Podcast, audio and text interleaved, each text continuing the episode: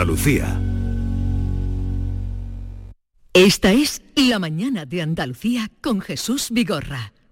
Canal Sur Radio. Bongo la, bongo cha cha cha, parlami del Sud America. Quello che dicono laggiù, forse è fantasia e nulla più. Bongo la, bongo cha cha cha, Norma buenos días. Hola, buenos días. Que viene muy cantarina porque esta melodía nos hace cantar a todos. Sí, ahí me la va a meter con queso. Me la vas a ¿El meter la, la mojana, la hojana o como se diga la mojama, digo, la hojana, la ¿Qué- qué- mentira. ¿De qué habla, Yuyu? Sí. ¿De qué habla? Buenos días. Buenos días. ¿De la poquito pizza? de De las para- noticias, De la noticia. falsa, la noticia, la noticia hojana. falsa, eh, la que hojana, es- hojana. La noticia Ojana. Pues... eh, Ya me está doliendo. eh, José Guerrero Yuyu, buenos días. Buenos días, ¿qué tal? Bien, bien, ¿cómo ha ido el fin de semana? El fin de semana hasta el sábado bien. Eh, ayer por la mañana amanecí con tanto yo como mi señora con el famoso virus de 24 horas que nos ha, dejado- que nos ha dejado- No, no, ya estamos recuperados, pero no sé qué pasó. Nos eh, cenamos el sábado por la noche no, y el domingo por la mañana nos levantamos como si hubiéramos salido como si hubiéramos salido debajo de un paso de Semana Santa. Sí. Muertos, Ah. muertos los dos. Pero bueno, ya gracias a Dios. No era. recuper- No, no, no, seguro. seguro. No, él es muy comedido en sus Seguro, cosas. seguro. Y nada, las cosas y entre eso, pues imagínate tú levantarte por la mañana, ha hecho una porquería, tanto a mi mujer se le a Mariquilla se le rompió el plan porque se levantó por la mañana y me dijo, ella, ella pensó, dice, claro, estoy mala, le voy a- ella pensaba, estoy regular, le voy a decir a mi marido que estoy, da- hoy me espera un día de relax, que se ocupe el de todo y me dijo, estoy mala, digo, pues yo estoy igual. y se le cayó el mundo. Lo malo ahora es que lo van a coger los niños, ¿no? Porque... No, los niños ya la han cogido. Ah, la han Sí, es que claro, y la- cuando tú te levantas por la mañana con la con el virus de 24 horas y encima lo que tienes son tres, tres niños hasta arriba de, de pila, que el conejito de Duracell es un koala al lado de los, al lado de los niños, pues imagínate tú como... En fin, pero bien, Qué to- de día todo se más- sale. qué día más bueno, sale. Yuyu. Edita, qué y bueno. qué bueno es venirte a trabajar, ¿verdad? Sí, pero bueno, yo, siempre le busco el, Y dale, yo siempre le busco el lado positivo a las cosas, porque yo se lo decía a Mariquilla, mi mujer, digo, mejor que esto nos pase un domingo que no el lunes, porque tiene WhatsApp, venía ahora muerto, sí, encima sí. tiene que venir a trabajar el, el lunes. O sea, Ah, que nada, gloria, nada, todo bien, todo bien, gracias. Eh, David ha estado hoy pescando esta mañana. ¿Qué ha estado? Oye, han cogido delante mío una carpa tremenda. Se la ha cogido cogida la red a la alita de la, de la carpa y el, ca- el pescador no puede quitarle la red, la ha tenido que cortar con una tijera. Hay que tener cuidado pescando, ¿eh? La carpa ¿Dónde de- has estado? ¿Has estado de- Ahí en el río Guadalquivir. En el Guadalquivir, ¿no? ¿Te, te gusta la pesca? ¿Tú eres gaditano? Yo soy un poco pesquero. Cuando era joven sí he pescado alguna vez, pero yo soy de que me lo pongan todo por delante. En, en el plato. Yo ¿eh? no tengo paciencia para no tengo paciencia para a pescar. Yo admiro a esa gente que se iba al, al puente Carranza, se iba allí por las mañanas y a tirar la- las cañas, o la gente que se Siguen- ponía en la Alameda y Horas, sigue allí. ¿eh? Son gente que le, le gusta eso. Yo no soy Oye, de. ¿Te, ¿te has preguntado alguna vez por qué a la pijota se le pone así para que se coma la cola? Eso es No una cosa sé. que mi abuela la hacía. Pero digo, eso a ¿por cuento qué? de qué viene ahora. Porque- Vamos a ver, eso a cuento de qué viene Estamos ahora. hablando de pescado Estamos hablando de es, pescado. ca- es de Cádiz, sabe de pijota y digo, No tengo ni idea de por qué se sirven A así. mí Como igual una que vez una pijota al hacer eso, yo recién llegada en mi vida había hecho pescado, la única vez que hice, ahora menos, ¿no?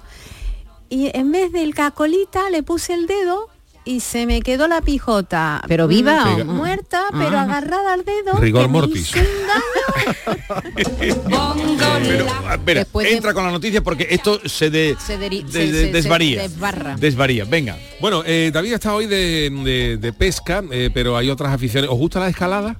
¿Os gusta Mu- la montaña? muchísimo. Sí. Uh, Ahí también se hace la gente daño. Bueno, pues yo- lo que yo te voy a traer no se hace daño a la gente porque eh, si hay gente que le gusta la escalada pero le da miedo a las alturas o le da miedo a las, eh, lo- le da vértigo y eso, os traigo la solución del mundo para escalar porque he encontrado la montaña más baja del mundo que, que tiene solo Es un pozo. 60 centímetros. ¿Cómo? Bueno, pues... eh, hay una película que dice el hombre que subió una montaña y bajó una colina, ¿no pues te esta, acuerdas? pues esta, esto se puede subir una montaña de- y digamos, ¿cómo puede tener una, una montaña 60 centímetros? Pues esto, esto está en una ciudad china que se llama Shouwang, en la provincia de Shandong. Y allí hay una montaña que se llama Hingshan.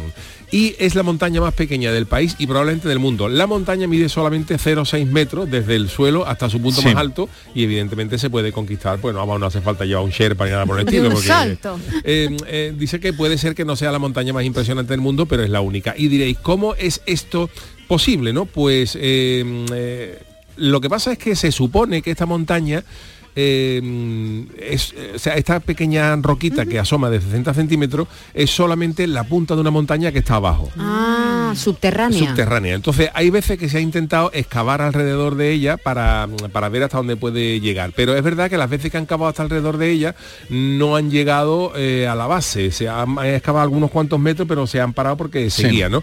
Y entonces pues lo han dejado. Y desde entonces se ha mm, prohibido que siga eh, excavándose.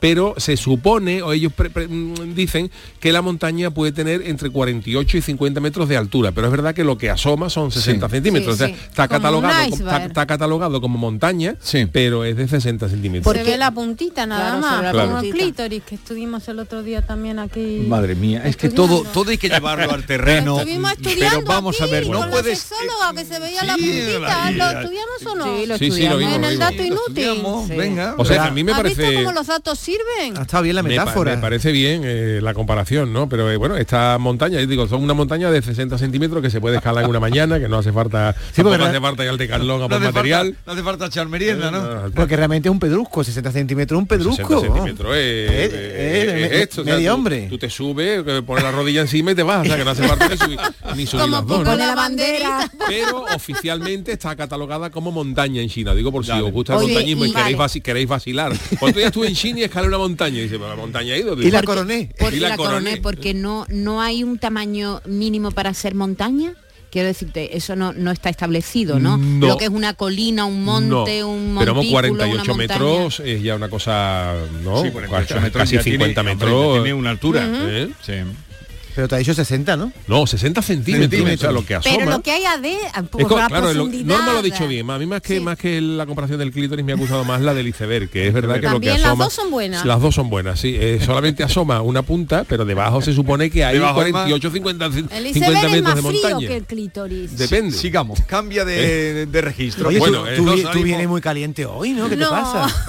Ha hablado de, No. de clítoris. No, pero es que Mira, hablar, mira, mira. hablar de generalidades no se puede Claro. esperar que cada persona y cada, cada iceberg tiene La imaginación suyo, ¿no? es libre. Bueno, pues esta es la primera noticia, la montaña más pequeña del mundo que está en China de 60 centímetros. La 60 segunda es, eh, sabéis que las- la inteligencia artificial se está, está usando mucho ahora en los temas de tecnología, para deportivas y tal. Bueno, pues eh, el titular es el siguiente. Cámara robot de televisión Sí. Confunde la calva de un juez de línea con la pelota durante un partido. ¿Qué estás Esto ha pasado en Escocia. Eh, resulta que hay muchos eh, campos de fútbol que para, a- eh, para quitar, digamos, un poco eh, tantos cámaras y Sí. tal, pues lo que hacen es inteligencia artificial, sobre todo en, en- en divisiones un poquito más, más cortitas como esta de, de- de Escocia. Entonces lo que han hecho son cámaras de televisión que están programadas para seguir el balón.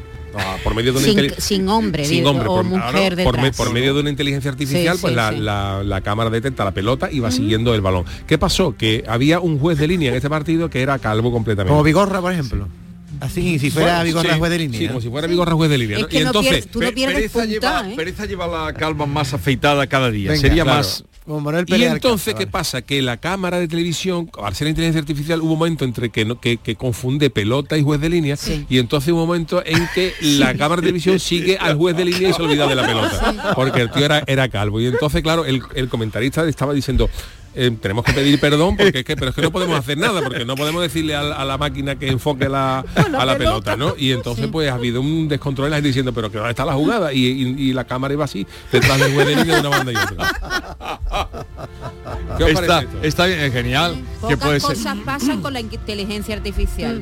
Tendremos grandes logros con la inteligencia ¿Era una artificial. calva reglamentaria o no? Era? Sí, sí, sí, sí. Era ¿Una completamente. Calva reglamentaria. Era una calva redonda, eh, David, era redonda la calva. Y entonces, claro, pues eh, imaginar tú, por ejemplo, ayer en el Madrid-Barcelona, que tú estás intentando ver la jugada del gol y está, y está siguiendo la cámara un juez calvo. A Medina Cantalejo. pero- Pero ¿qué sucede? No? tiene pelo, Bueno, tiene pues eh, esta es la segunda noticia. La tercera, el jamón. ¿Os gusta el jamón, me imagino? ¿no? mucho, Mucho. mucho. Pues muy de jamón aquí. Ojo porque por lo visto aguantan, ¿eh? El jamón más antiguo del mundo tiene 120 años y sigue siendo comestible. Wow.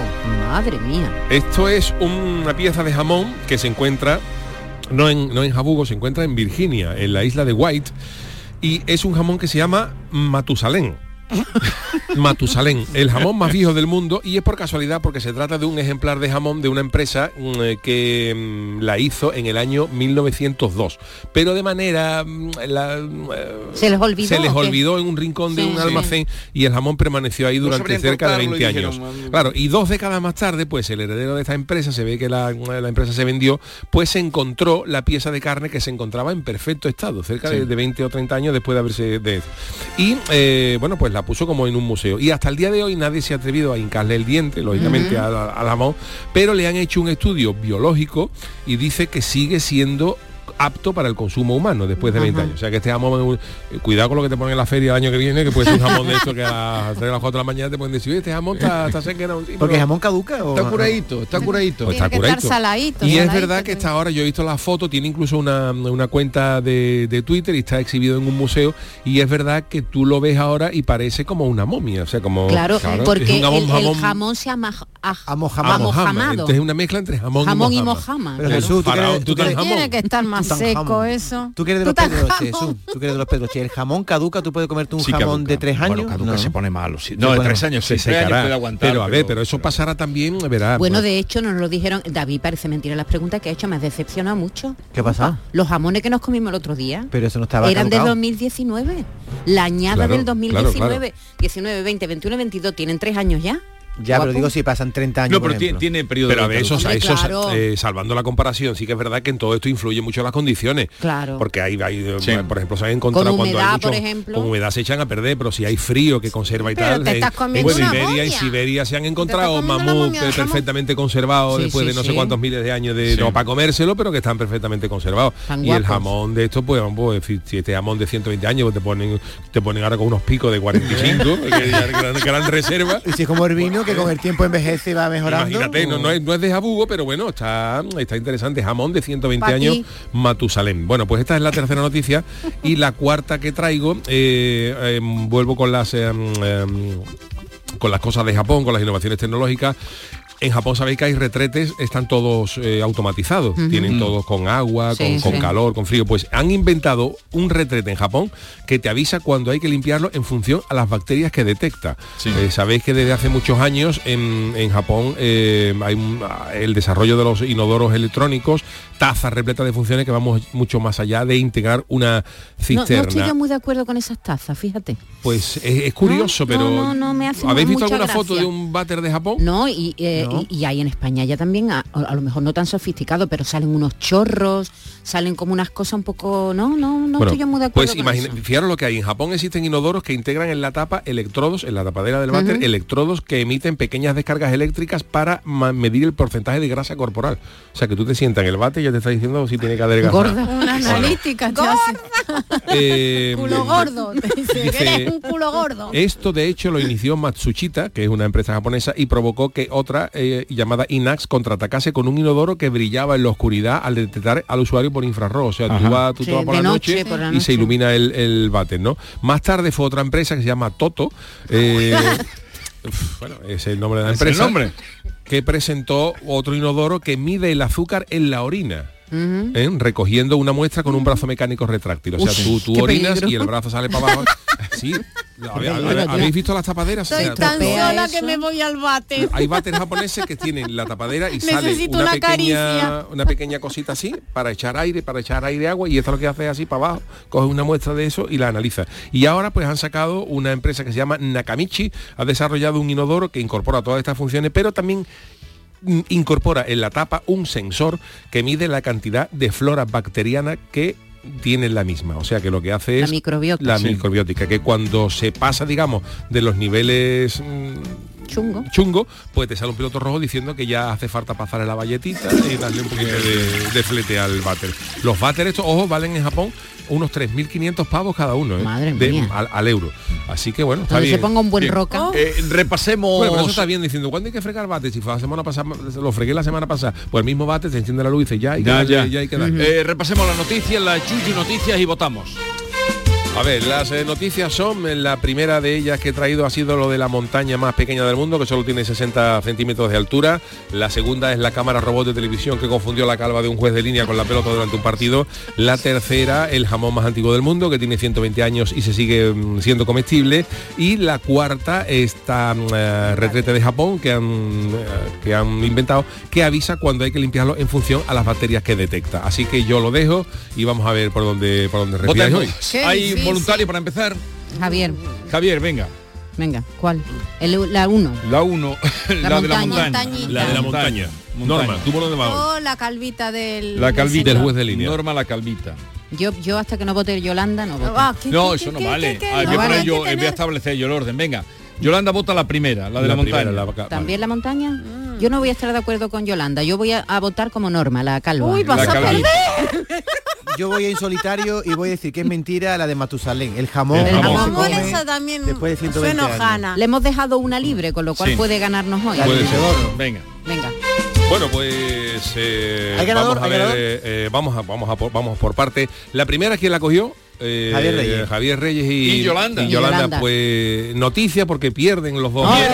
Por, primera vez Yolanda. Pierde Yolanda por primera vez y Javier por primera vez. Me siento orgulloso, aunque aunque aunque aunque hoy haya alguien que haya acertado, me siento orgulloso porque haber derrotado. ya era un reto derrotar a, a Yolanda. Yolanda. Pues es cierta, hay una montaña en China que tiene 60 centímetros, que está catalogada como, como montaña oficialmente y solamente tiene 60 centímetros. Pero vamos, Ah. hay una, una web que se llama China ORG, donde podéis ver la, la montaña se llama Hinshan. Eh, la segunda, eh, ¿quién la votó? La cámara de televisión, la de Eh, Norma. Maite y Norma. Norma. Y Norma, pues es auténtica también. Esto pasó esto seguir. pasó en Escocia, en un partido entre el Inverness Calais Thistle y el Oh, Ayr. United, que se jugó a puerta Es que eh, puede ser muy em, verosímil. Si Sí. hay una calvita redonda, el balón, da, Sí, inteligencia de la artificial. misma proporción que el balón tiene la cabeza. Puede ser. Puede ser, puede ser. Ahí ¿Cuántos hay, hay cabezones? cabecitas muy redondas, son perfectamente redondas. Como Bueno, pues de- nos quedan dos noticias, la del jamón más antiguo del mundo y la tapadera eh, del váter y hoy debo deciros que os he dado coba a todos, no coba. hay nadie que haya acertado porque la del jamón más antiguo del mundo es cierto que es, hay un jamón que tiene 120 años y que puede ser comestible y la falsa, eh, aunque la del puede ser váter. posible, es la del váter. O sea, de todo, el el váter váter. tiene todas estas cosas, tiene, pero de momento, de momento todavía no ha sacado ni un váter que diga las baterías que tiene y te diga cuándo hay que limpiarlo. Igual a los japoneses no les interesa porque esto Pero lo de la manito y Sí, los todo eso sí, lo que pasa es que yo las adobo un poquito para que... Pero, Él adoba claro, para- pero es verdad realidad que hay... Haces trampa, Suso. No, No, no, trampa no. ninguna. No, Eh, sí, yo- porque mi- el, el- es el una titular, verdad no, no. media. el No, titular ha sido, el titular ha sido que han Escucha. inventado un Japón, Escucha. en Japón un retrete que avisa cuando hay que limpiarlo Claro, y eso es en lo falso. función a las bacterias El que titu- detecte. Nos tenemos que ceñir al titular falso. entonces. Claro, Porque el titular, es verdad que de momento en Japón hay cosas que te analizan el azúcar, que te analizan el, la orina y tal, pero variación. pero no te avisa el, retrete no te avisa quizás porque los japoneses son muy listos y no muy limpios y no Oye, con respecto a las calvas, Jesús, no sé si te conté alguna vez que las calvas son muy metafóricas, que hay un plato en Barbate que le llaman Franco en las lomas, que es, que es garbanzo con acelgas, porque Franco, como era calvo también, como el juez de línea ese, se iba a cazar por los bosques que hay alrededor de Barbate y como era una calva, la gente se inventó un plato que era en los garbanzos con acelgas que le llamaban Franco en las lomas, porque la cabeza de Franco parecía un garbanzo entre tanto verde de bosque. ¿A que no lo sabías? En Barbate tiene Oye, mucha por cierto, ahora que ha dicho David esto, eh, hay una curiosidad ahora que estamos en fin de semana de, de fútbol y tal, que me- hay mucha gente que no conoce, pero pero eh, ¿sabéis de dónde viene la mm, eh, la no voy a decir la manía, ¿no? La, la- la forma de denominar a los árbitros por sus dos apellidos? Por- por- No. Creo que por Pues- Franco. Pues, por Franco, Sí, efectivamente. sí, porque, había un árbitro que se llamaba Sí, Franco, ¿no? y en Sí. aquella época, pues, eh, por lo visto, a los árbitros solo decían el, el señor, arbitró el señor García, Sí. arbitró el señor tal, arbitró el señor tal, y por lo visto había un árbitro que se llamaba de primer apellido Franco. Franco. Entonces, claro, para evitar noticias de que Franco estuvo fatal. O los insultos en el campo de Franco, eh, efectivamente. Franco K. Claro, y entonces, claro, para evitar todas las historias de Franco estuvo fatal, Franco no acertó, tal, y desde, desde las altas instancias Sí. dijeron, pues a partir de ahora que se conozcan a los colegiados por, Por los dos. Fran- Franco García, Franco Hernández y que no y además los de tontería. y todos aprueban ¿Eh? si tienen apellidos raros. Si tú te llamas García Pérez, no, eres árbitro. No, no, yo tengo, yo por ejemplo, eh, eh, tengo la, la teoría de que cuando un, un- un tío se llama, por ejemplo, Andradas Azurmendi, Sí. Andradas Azurmendi, árbitro. Va a ser árbitro. Cuando, cuando nace, el médico Ya. dice, señor, ha tenido usted un árbitro.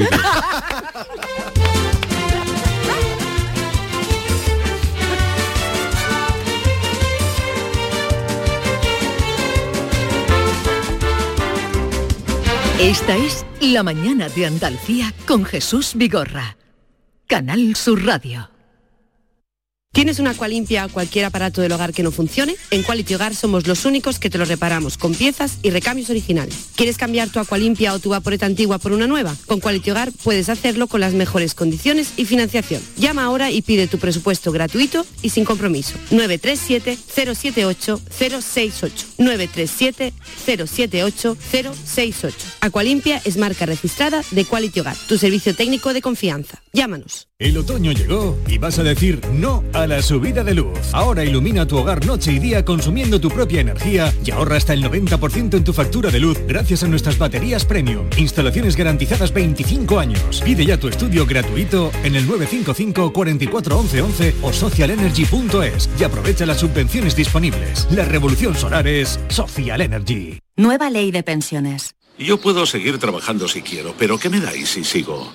Tienes dos opciones. La segunda opción te incentiva con un aumento en tu pensión del 4% anual por año trabajado, que incrementará el total anual de tu pensión durante todo el tiempo que dure la prestación. Ministerio de Inclusión, Seguridad Social y Migraciones. Gobierno de España. Para presentar el sorteo 11 del 11 de la 11 os traemos a Laura y ya veréis por qué. Laura, dinos, ¿qué día naciste? El 11. ¿De qué mes? Del 11. ¿A qué hora? A las 11 y 11. Y ahora dinos tu número favorito. El 6. Hombre, no. Venga, anda, di el final. Ya está a la venta el sorteo 11 del 11 de la 11. Con 11 millones de euros y 11 premios de un millón. Este 11 del 11 también puede ser tu día. El 6, con lo bien que íbamos. A todos los que jugáis a la 11, bien jugado. Juega responsablemente y solo si eres mayor de edad. Canal Sur Radio Sevilla, la radio de Andalucía. En Cruceros Torre del Oro cumplimos 40 años de pasión, trabajo y compromiso con el ocio, la cultura y el desarrollo de nuestra ciudad. Cruceros Torre del Oro, 40 años navegando hacia una Sevilla más sostenible y amable. Gracias por acompañarnos en este viaje. Te esperamos junto a la Torre del Oro o en crucerosensevilla.com. El mejor jamón del mundo te espera en Aracena. Del 14 al 16 y del 21 al 23 de octubre celebramos 25 años de Feria Regional del Jamón y del Cerdo Ibérico. Un entorno incomparable y un sabor único.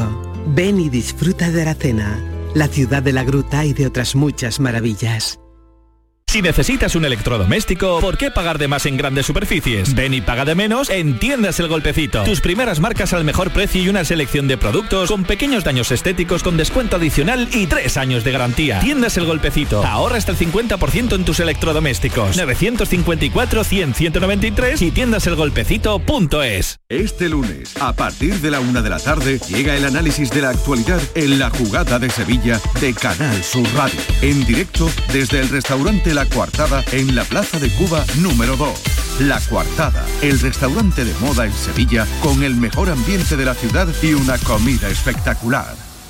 Sencilla, Sencilla, rápida, rápida, fácil de manejar. fácil de Así es la nueva app de Canal Sur Radio. Con todos los programas y audios destacados, los podcasts, emisiones en directo. Para que sigas conectado a nuestra programación y a los espacios que más te gustan y sigue. Cuando quieras, donde quieras. Descárgate ya nuestra app. Todo Canal Sur Radio, Radio Andalucía Información, Canal Fiesta, flamencoradio.com y Canal Sur Radio Música para ti. Cuando quieras, donde quieras. Más Andalucía, más Canal Sur Radio.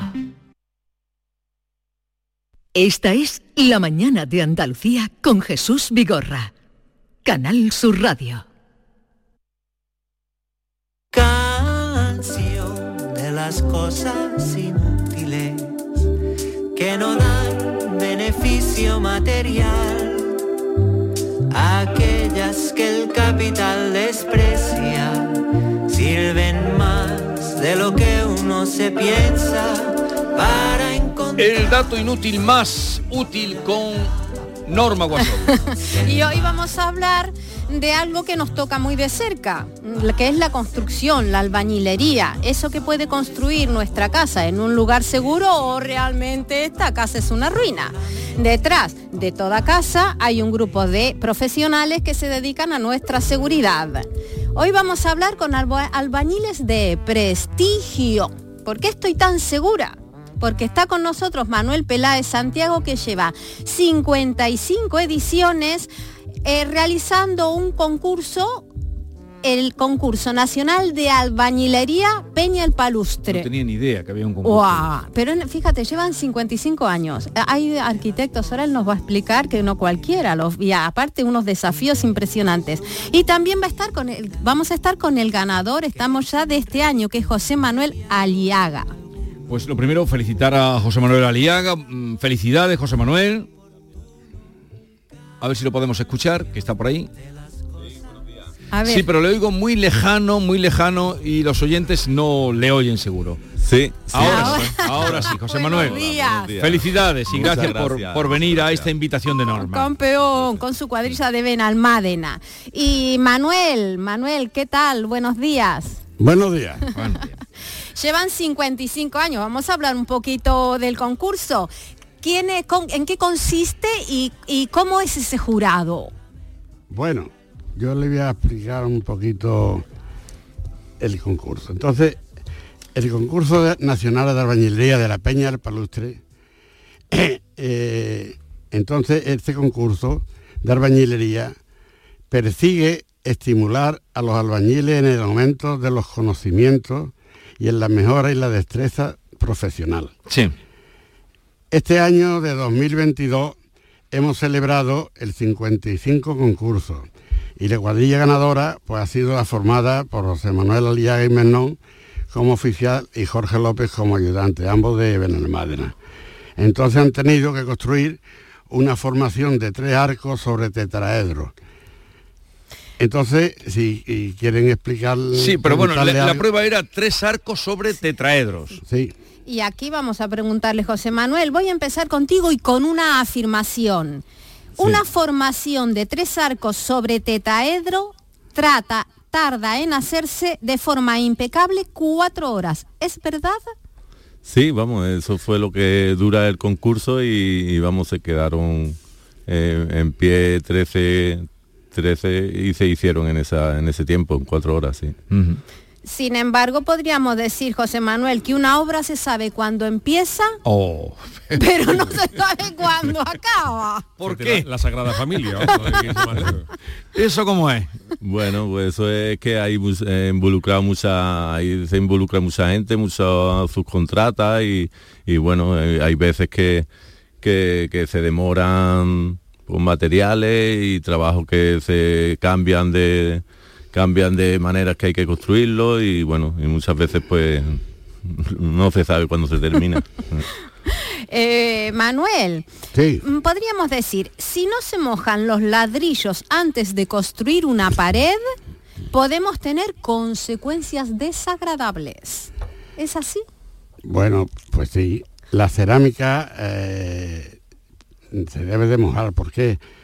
Pues cuando viene de fábrica, del horno sale una especie de polvo, de, de cenicilla, y entonces si ese ladrillo se apoya sobre el mortero, sobre el mortero, pues no tiene el agarre necesario. Entonces no se adhiere el ladrillo a la mezcla o al mortero bien. Entonces hay que arregarlo para que el agua pues, pues, quite todas esas impurezas que tiene el ladrillo y al estar húmedo pues se pega al mortero y entonces eso se queda bien agarrado y no hay problema. ¿No, ¿no os habéis preguntado nunca eso? Eh, ¿Ves? Cuando mojan los ladrillos, pues ah, ya os ha quedado claro. O sea que si no se moja se puede caer la pared y todo. No, ¿verdad? no, no, se puede caer la pared, no. Pero No que, agarra, que- no agarra que- bien. que- que se queda más, más mal hecha, tiene menos vida y luego para su posterior enfojado y demás, pues eh, lo necesita también. Hay que ver la importancia del agua, porque si no regamos con la manguera el forjado que ha dicho, que es la separación entre piso y piso, el hormigón no coge, no coge resistencia. Otro problema.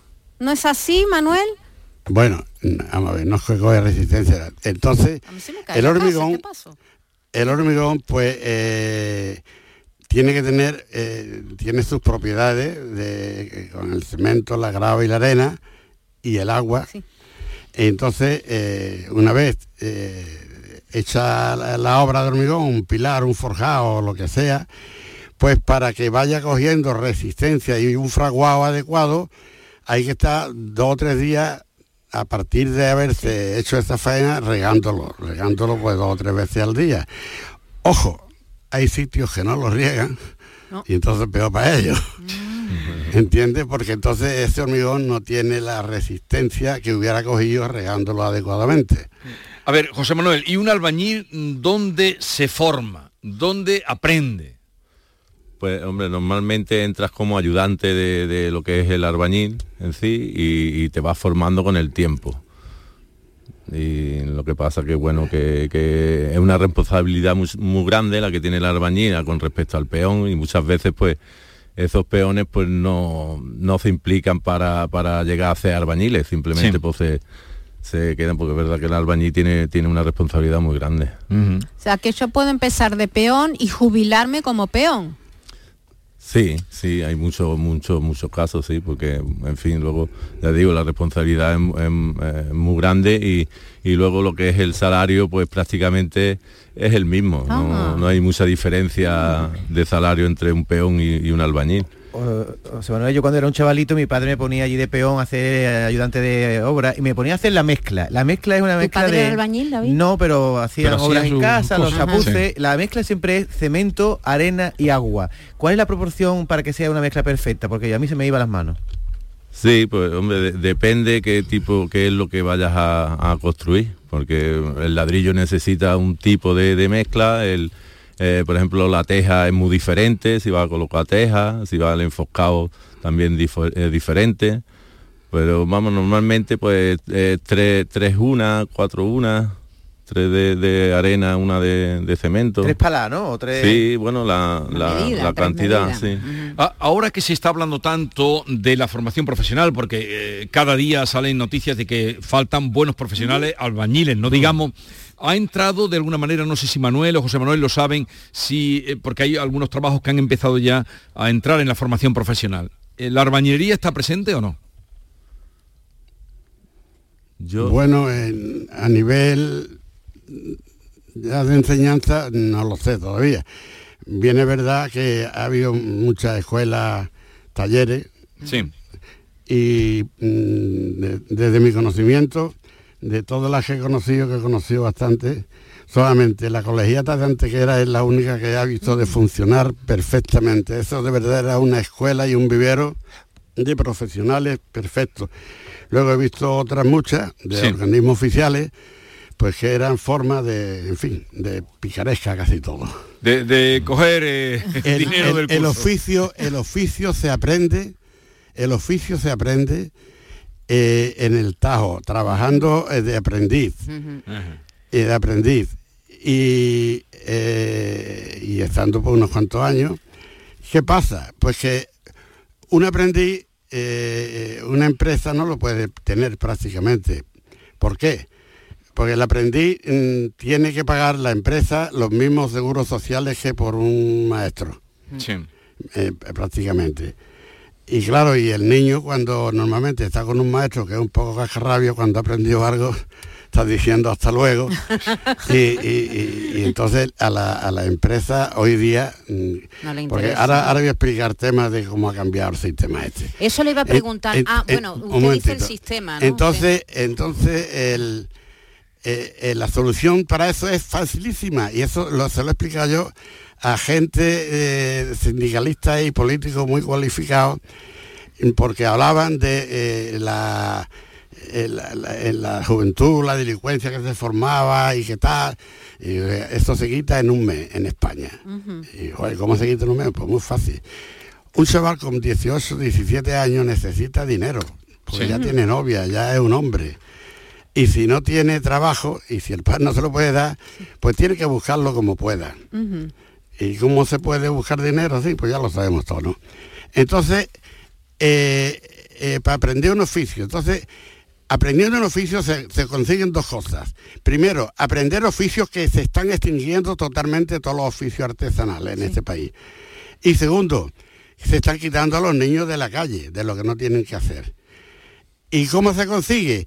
Pues el aprendiz que gane su sueldo de aprendiz y que la seguridad social mm, no la pague la empresa al aprendiz, porque le decía yo a esta señora y digo, tú tienes hijos con 18, 18 años, sí, y está estudiando, digo, ¿y la seguridad social de quién depende? De, de mí, de mi, de mi seguridad social, pasa a mi hijo. Mm. Digo, ah, ¿y por qué no puede pasar estando tu hijo te aprendí en un taller o en una obra? Ah, porque eso es beneficiar, en fin, ya el tema político que Ya aquí no- entramos aquí en no el vamos, debate. aquí no vamos a entrar. Pero que usted tendría una solución. Pues claro que la hay. Entonces, eh, entonces ellos es, pues en fin, muchas escuelas talleres que cuestan una fortuna para muy poco producto. Quitando, ojo, la colegiata de Antequera hay que quitarse sombreros siete veces, porque son fenomenales todos los que allí se dedican a enseñar el tema este. ¿Y, y faltan albañiles ahora? Mucho, mucho, mucho. Mucho, Albañil- dice usted. O sea que no está en crisis la no está en crisis la construcción. Bueno, la construcción sí puede estar en Lo que falta, vamos a ver, es que la construcción eh, hay muchos muchos oficios dependiendo de la construcción. La construcción hoy tenemos el problema en los albañiles, la albañilería, tenemos el problema de que la, la construcción se ha convertido en una gran industria. Sí. Entonces el, el artesano, el albañil, el, el profesional, pues eh, resulta de que antes eh, se trabajaba artesanalmente. Eh, eh, el albañil se recreaba en su trabajo, por lo que lo hacía bonito, porque le gustaba. Eh, y, y entonces la obra que hacía, pues se quedaba perfectamente con una terminación adecuada. Todo hecho con los materiales básicos de la albañilería. Hoy día, pues el sistema socioeconómico ha ido a abaratar las cosas y casi todo viene prefabricado. Las paredes se hacen de pladur, los cerramientos exteriores se hacen todos de, de vidrio con aluminio, los suelos se hacen de goma en su mayoría y, y así vamos casi Y así todo, casi todo. Y la, y, la, y, la, y la albañilería se va extinguiendo. La albañilería es un oficio que en el futuro se perderá y se convertirá solamente en una profesión noble para personas que quieren hacerse una casa muy particular y muy a su gusto y ahí estarán estos albañiles todavía. Y ahí estará José Manuel y, le- y los que como José Manuel saben trabajar de verdad. Manuel Peláez Santiago, otro día vamos a seguir hablando eh, porque veo que está usted muy impuesto y José Manuel Aliaga, enhorabuena por el premio que ha conseguido y gracias por haber estado con nosotros. Gracias. Un abrazo. Un abrazo. Muchas gracias. Abrazo. Esta es La mañana de Andalucía con Jesús Vigorra. Canal Sur Radio. Mano de santo limpiar la ropa, mano de santo limpiar salón, mano de santo y en la cocina, en el coche, en el watercloak, mano de santo para el hotel, mano de santo para el taller, mano de santo te cuida, mano de santo te alegra la vida, mano de santo, mano de santo, ponte a bailar y no limpies tanto, mano de santo, mano de santo, ponte a bailar y no limpies tanto. Seguramente el mejor desengrasante del mundo. Pruébalo. ¿Tienes una agua limpia o cualquier aparato del hogar que no funcione? En Quality Hogar somos los únicos que los reparamos con piezas y recambios originales. Además, si lo que quieres es cambiar tu agua limpia o tu vaporeta antigua por una nueva, en Quality Hogar puedes hacerlo con las mejores condiciones y con la mejor financiación. Llama ahora y pide tu presupuesto gratuito y sin compromiso al 937-078-068. 937-078-068. Aqualimpia es marca registrada de Quality Hogar, tu servicio técnico de confianza. Llámanos.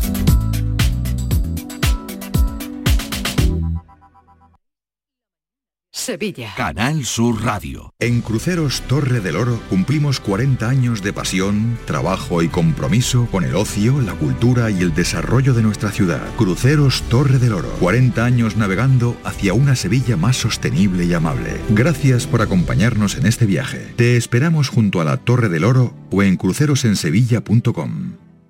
Los próximos días 21, 22 y 23 de octubre, Bormujos celebra su fiesta de la cerveza artesana, donde además de disfrutar de una amplia variedad de cervezas realizadas de forma artesanal por productores de la comarca, tendremos música en directo, amplia variedad de talleres temáticos, actividades para los más pequeños y gastronomía local. Te esperamos el 21, 22 y 23 de octubre en el recinto ferial. Bormujos, ciudad consciente. En Los Alcores tenemos todo lo que buscas y mucho más. Ven a visitarnos y descubre nuestros espacios renovados y nuevas aperturas con lo último en decoración para tu hogar en GIS, moda deportiva en JD, moda y complementos para toda la familia, hipermercado, cines, todo lo necesario para pasar un día redondo. Y ahora encuentra las mejores marcas de calzado en Sotcat. ¿Te lo vas a perder? Autovía A92 Salida 7, Alcalá de Guadaira, Sevilla, Centro Comercial Los Alcores. Mucho donde disfrutar.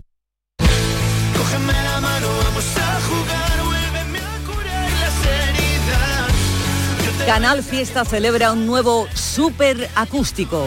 El miércoles 19 de octubre a las 5 y media de la tarde en el auditorio Nissan Cartuja de Sevilla te esperamos con la participación de Cepeda, Lorena, David de María y de Paul.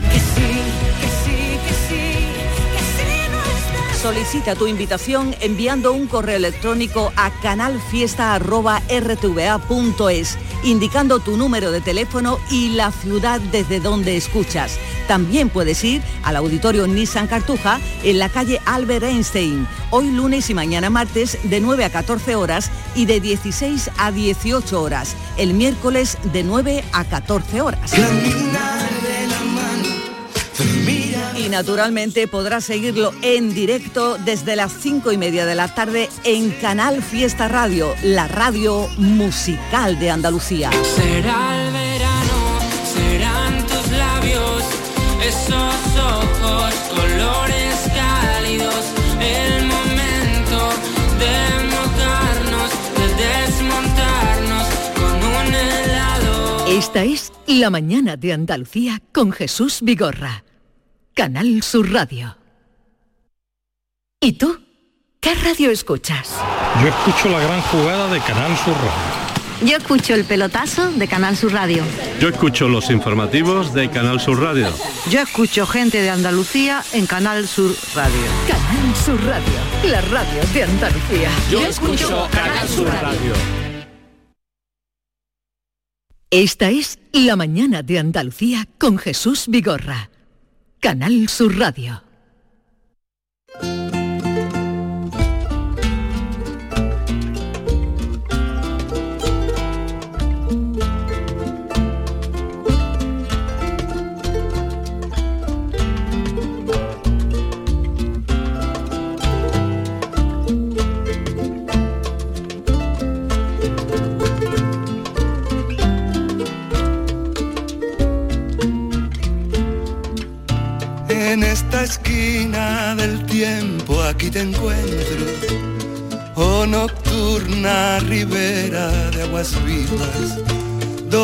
Luis Pastor cantando a José Saramago, a quien se le va a dedicar un homenaje el próximo jueves en el Teatro Lope de Vega, eh, que eh, se le ha encargado a un director, joven director, que está creciendo en todos los teatros de Europa y que es Rafael Villalobos y al que hemos sacado unos minutos con todo lo que él tiene para estar con nosotros. Rafael Villalobos, buenos días. Buenos días. ¿Qué tal estás? Muy bien, muy feliz de estar aquí con vosotros. Gracias por invitarme.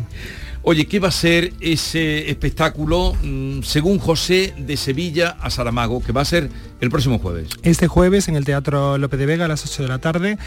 Y bueno, es el homenaje obligado de la ciudad de Sevilla a Saramago, con quien tenía tanta relación, ¿no? No solo por, una afectividad personal, sino eh, por toda una relación de, eh, muy larga con, con Andalucía, con Sevilla, que es además la primera universidad que le otorga un honoris causa. Andalucía le convierte en hijo predilecto. ¿Y qué va a ser? Bueno, pues va a ser como un... Yo digo, a José, eh, me dicen sus allegados, le encantaba pasear por el centro de Sevilla y sorprenderse. Mm. Pues esto es un políptico donde tenemos a artistas muy vinculados de algún modo u otro a la ciudad y a las artes eh, escénicas aquí en el sur, como son Rocío Márquez, que no hace falta, por supuesto, Mm. presentar, Leonor Leal, Antonio Moreno, eh, Nicola Beler Carbone, soprano que ha trabajado conmigo muchísimo aquí en, en- en el Maestranza y que siendo una soprano de carrera internacional vive en el puerto de Santa María Ajá. y Pedro Verdalles, que es una figura Premio Nacional de Danza muy relacionada con toda esa eh, edad de oro que tenemos de la danza contemporánea sevillana, ha sido maestro de Isabel Vázquez, de María Cabeza de Vaca, y juntos hemos creado un políptico junto a Dani Llamas que está musicando además textos de, de José, donde basándonos en sus cuatro novelas más importantes o más conocidas, Ensayo de la ceguera, Memorial del convento, em, las intermitencias de la muerte y el Evangelio, por supuesto, nos, nos, adentramos de una manera musical, escénica, dramática en ese universo de Saramago. Es como entrar en su cabeza, entrar Sí. en un espacio donde están todos los personajes y ver cómo se van mezclando, ¿no? Es Mm. un proyecto muy bonito. ¿Habías leído a Saramago tú antes sí, de, sí, sí, sí, había de leído, meterte en esto? Había leído Saramago en varios momentos de mi vida, eh, pero ahora ha sido una inmersión total, ¿no? y absoluta.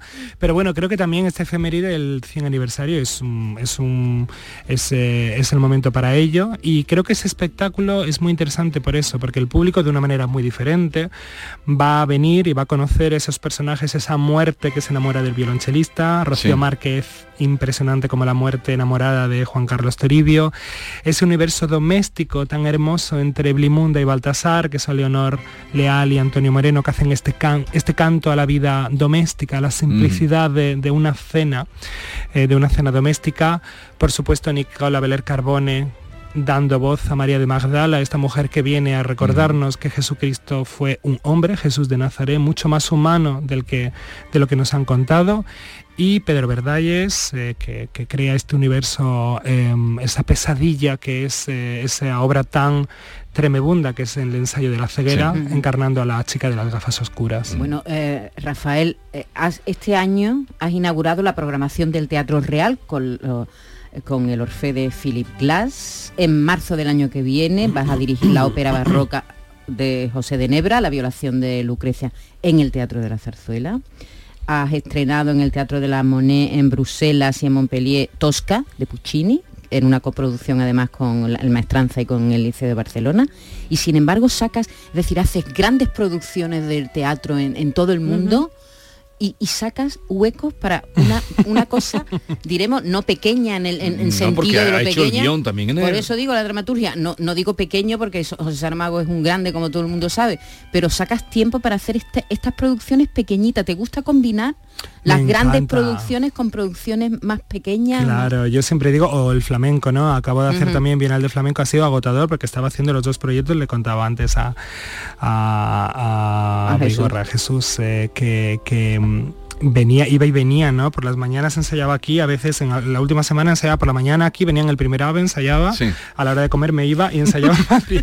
Pero yo siempre digo que, o sea, la ópera es mi pasión y luego estos son mis vitaminas. O sea, yo para mantener mm, los pies en la tierra necesito también este tipo de proyectos que me enriquecen mucho porque me ponen en un lugar diferente o es una manera de trabajar diferente. El flamenco me enriquece muchísimo y ahora, por ejemplo, trabajar con estos artistas maravillosos, generosos, a mí esto me da muchas más vitaminas que quitarme energía. Y luego está otra cuestión eh, que es el compromiso que yo creo que tenemos que tener también los artistas con, con, nuestra, con nuestra región y con nuestras ciudades, ¿no? Hacer estos proyectos aquí, intentar convencer a, a- a los artistas con los que colabora, llamar a Nicola Beler Carbone y decirte, vente a cantar. Parsifal, a Lope de Vega, aunque sean siete minutos de música, vente, que eso es un compromiso también con la ciudad, que creo que tienen mucho que ver también con el espíritu de José Saramago también. ¿Y será una, una actuación única o no sabes? ¿Se Va a ser, bueno, lo vamos a el hacer jueves? ahora, es una fiesta, como yo digo, es una, es una fiesta preciosa y creo que merece la pena ver además cómo se han unido estos artistas y cómo están colaborando entre ellos y lo vamos a hacer este día único, así que es una oportunidad que no se puede perder. Única. Hay Única. que venir el jueves sí o sí. A las 8 de la tarde es una única oportunidad para ver a Rocío Márquez con Dani Llamas, a Nicola Belén Carbone, eh, con Pedro Verdalles, es, Sí. es un, vamos, un- una alineación planetaria. Rafael, ¿te has parado a pensar qué, qué pensaría Saramago si viera lo que tú has hecho? Bueno, yo mm, no quiero pecar de... yo creo que sería feliz de... mm, Precisamente porque este yo, yo, yo siempre pienso que es un homenaje a Saramago, pero también es un homenaje a el sur, ¿no? A las cosas que podemos, la, excelencia que podemos llegar a hacer en el sur. Tenemos artistas excelentes, bien porque son de aquí, somos de aquí, no es que yo me meta en los excelentes, pero quiero decir, estoy metiendo ahí a Dani Llamas, a Rocío Márquez, Leo Leal y Antonio, o bien porque tienen una relación con el sur. Y al final, José Saramago, una de sus, de sus principales eh, aportaciones o reivindicaciones, esa es esa reivindicación del sur, ¿no? El sur también como un espacio mm, o un lugar de creación. Yo soy un artista periférico además, me preguntas, yo digo, yo sigo viviendo en la calle Imperial y yendo los jueves al Vizcaíno y espero hacerlo siempre y creo que se puede hacer una carrera siendo periférico y reivindico además hacer proyectos que se hagan aquí y yo no sé el resultado, pero por lo menos la idea espero que a José le haga muy feliz. Bueno, eh, tienes ahora en Viena, cuando termines esto el jueves, tienes eh, lo próximo que es en Viena. Me voy a Viena el sábado, el jueves, el viernes estaré haciendo la maleta y el sábado me voy ¿Y, a Viena. ¿Y qué vas a hacer a Viena? El árbol de Diana de, de Martín y Soler. Es en el Teatro Ander Wien de Viena y con ellos empieza a dar una colaboración de tres años y la primera obra es, eh, es una obra muy especial. Era la obra que más mm, cariño tenía Da Ponte, el libretista Sí. de Mozart. Y bueno, es una obra muy especial que yo creo que hoy además se le pueden dar unas lecturas muy interesantes. ¿Y en Viena has eh, hecho ya, has hecho algo Es antes? mi debut en Viena. Tu debut en Viena, Sí. vale. Y luego eh, tienes una tosca en el liceo. Luego la tosca que vendrá al maestranza pasa primero por el liceo, es un proyecto En el muy- liceo tampoco has estado hasta ahora. En el liceo sí estuve. Bueno, en el liceo se dio la particularidad el año pasado de que debuté sin, sin poder ir al estreno, porque fue una de estas cuestiones mm, loquísimas del COVID. Solo me permitía la... Yo estaba trabajando paralelamente en, eh, en la moneda de Bruselas haciendo Tosca. Sí. Se tuvo que colocar ahí, movimos las fechas por, por eh, cuestiones de se había cancelado por el COVID. Entonces, claro, Bruselas, Bélgica solo me permitía estar me- periodos de menos de 48 horas fuera. Entonces, claro, para ir y rematar la obra no me daba tiempo a quedarme el estreno. Entonces yo he estrenado sin, sin estar en el estreno. Va a ser como... ¿Triunfaste? La verdad es que la verdad es que hubo muy buenas críticas de ese director que nadie vio aparecer en el Ah. sa- salir a saludar. Pero bueno, fue muy divertido. Así que ahora será la primera vez que pueda ver ese teatro de las sonrisas. Y en la ópera, eh, como director de escena, para manejar todo lo que tienes que manejar, ¿lo peor son los cantantes o los Hombre, músicos? no, lo peor, no, los cantantes son maravillosos. Los cantantes son maravillosos y hay que, hay que saber llevarlos. Hay que saber entender lo difícil que es ponerte ahí, dar la cara al público. Yo siempre le digo a los directores musicales que el día del estreno yo estoy en la butaca de patio. Muchas veces me he tomado una o dos cervezas antes, así que estoy Mm. relajadísimo. El director musical le está dando la espalda al público y está metido ahí en un agujero y el que da la cara es el cantante. Entonces hay que entender la fragilidad de un cantante e intentar apoyarlo. Y luego, bueno, pues cuando estás un poco cansado de tanta intensidad, cansado de tanta intensidad, siempre te quedan, que a mí me encantan las sesiones de, de- de, como yo digo, de luces. Me encanta cuando Sí. el teatro está en silencio no hay cantante. Pero yo a los cantantes los quiero mucho, los respeto. Esos pases técnicos, ¿no? Eso, eso. y- Donde alguien hace de cantante. ¿no? Claro, cuando estás ahí, yo digo, eso también te da mucha paz. Pero bueno, yo adoro a los cantantes, los ¿Y, amo. y a los directores musicales?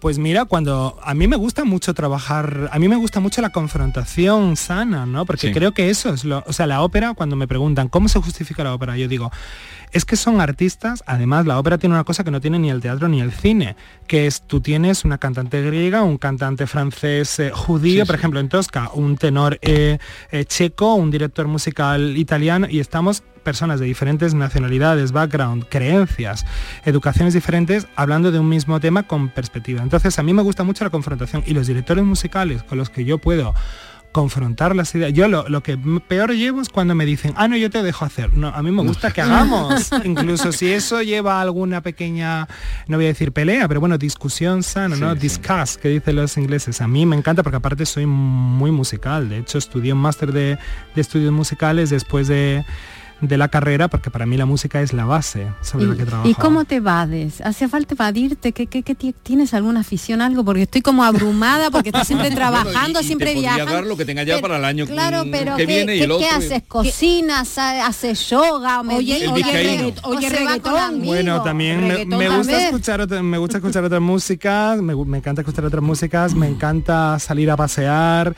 y hacer un poco de ejercicio cuando puedo, que cada vez puedo menos, pero bueno, y me encanta cocinar y pero bueno, la verdad es que mi trabajo es eh, es mi pasión, pero he aprendido también que es mi trabajo. Eso me ha necesitado cuatro años de terapia para llegar a entender eso. Bueno, pero vas a estoy... terapia, por ejemplo. Sí, sí, no, bueno, y aparte yo siempre, mira, cuando cuando me han dado algún premio o algo, yo siempre la menciono y se lo agradezco a mi agente tal tal y a Julia, porque sin Julia yo no estaría aquí seguro. Julia quién es? Mi terapeuta. Su terapeuta. Sería imposible que yo estuviera Fíjate, aquí. Yuyu. Este señor, director de escena, Un campeón, hay que seguirle. Yo vengo siguiéndolo hace ya 3, 4 años, cuando lo conocí, cuando estrenó Dictator en, en el Teatro La Maestranza, y digo, pero chico, ¿tú dónde has salido? y tal. La, peor- la primera ópera que tuviste, ¿cuál fue? La primera que vi yo como espectador La- fue Turandot. Turandot. Y te Iba- respetan siempre siendo tan joven, porque ahora en cuatro años ha hecho estoy un poco más de... Es que, es que no Bueno. creo que va a estar así de amable como está aquí contigo. No, no, yo soy amable. no lo veo No, tampoco. mira, yo no solo soy joven, yo soy joven, bajito, tengo la voz muy aguda, entonces yo digo, yo no, Guapito, guapo. Sí, sí, según sí, el sí. día. No, yo siempre digo que al revés, yo soy un, yo trato de trabajar de una manera amable. Entonces yo creo que el respeto, al revés, no hay que, el respeto uno se lo gana. Si te impones es, eh, es mucho peor, ¿no? Yo creo que intento ganarme el respeto de todo el equipo y de los cantantes precisamente desde un punto de amabilidad, de escucha y de entender que ellos al final necesitan, como digo, un contexto que, que- que- les empodere, porque es muy complicado ser cantante. Quédense con este nombre, Rafael Villalobos. Vayan a ver el espectáculo Según José de Sevilla Saramago el próximo jueves. Gracias por la visita, sabiendo además todo lo que tienes en lo alto. Mucha suerte Muchas y hasta la próxima. Muchas gracias. Esta es La mañana de Andalucía con Jesús Vigorra. Canal Sur Radio.